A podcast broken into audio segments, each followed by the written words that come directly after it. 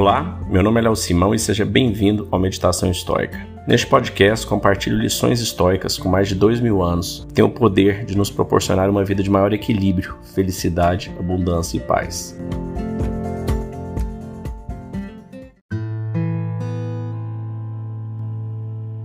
Você tem um poder sobre a sua percepção e sobre como você quer enxergar o mundo. Epiteto, Manual de Epiteto número 20. Lembre que não é aquele que te insulta ou aquele que te agride os agentes da violência, mas sim a tua opinião de que eles são violentos contigo.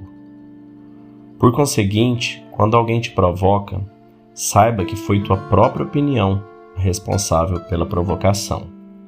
Assim, empenha-te em primeiro lugar e não ser levado pela ideia e a impressão que tiveste. Como efeito, uma vez que ganhes tempo e um prazo para refletires, será com maior facilidade que te tornarás o senhor de ti mesmo. Epiteto. Então, esse foi mais um trecho de Epiteto, que para quem está chegando aqui hoje, foi um dos grandes filósofos estoicos.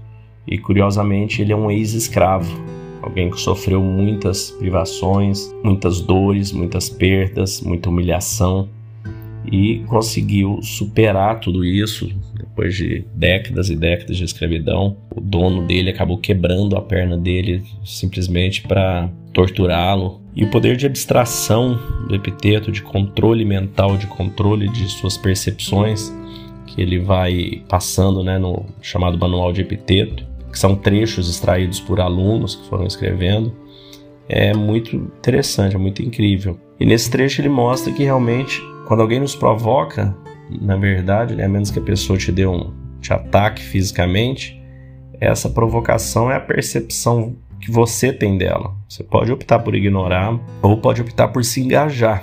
E quando você se engaja, você na verdade você já perdeu, porque a pessoa que está te provocando conseguiu vencer o objetivo dela, que era te provocar.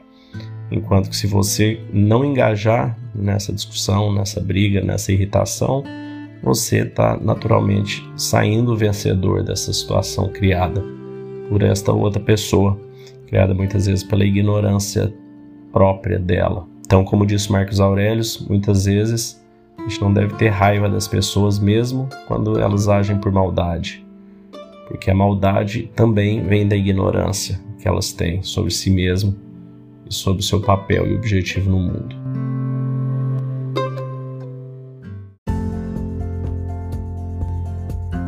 Se você gostou desse podcast, deixe seu like, siga nosso canal e compartilhe. Alguém pode estar precisando escutar isto hoje. Seja você a pessoa a levar esta mensagem de força e resiliência.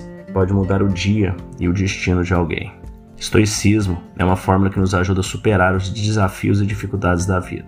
Você pode nos escutar diariamente no Spotify, Apple e Google Podcast e também no Instagram, buscando por Meditação Estoica. Fique com Deus e tenha um dia de abundância e paz.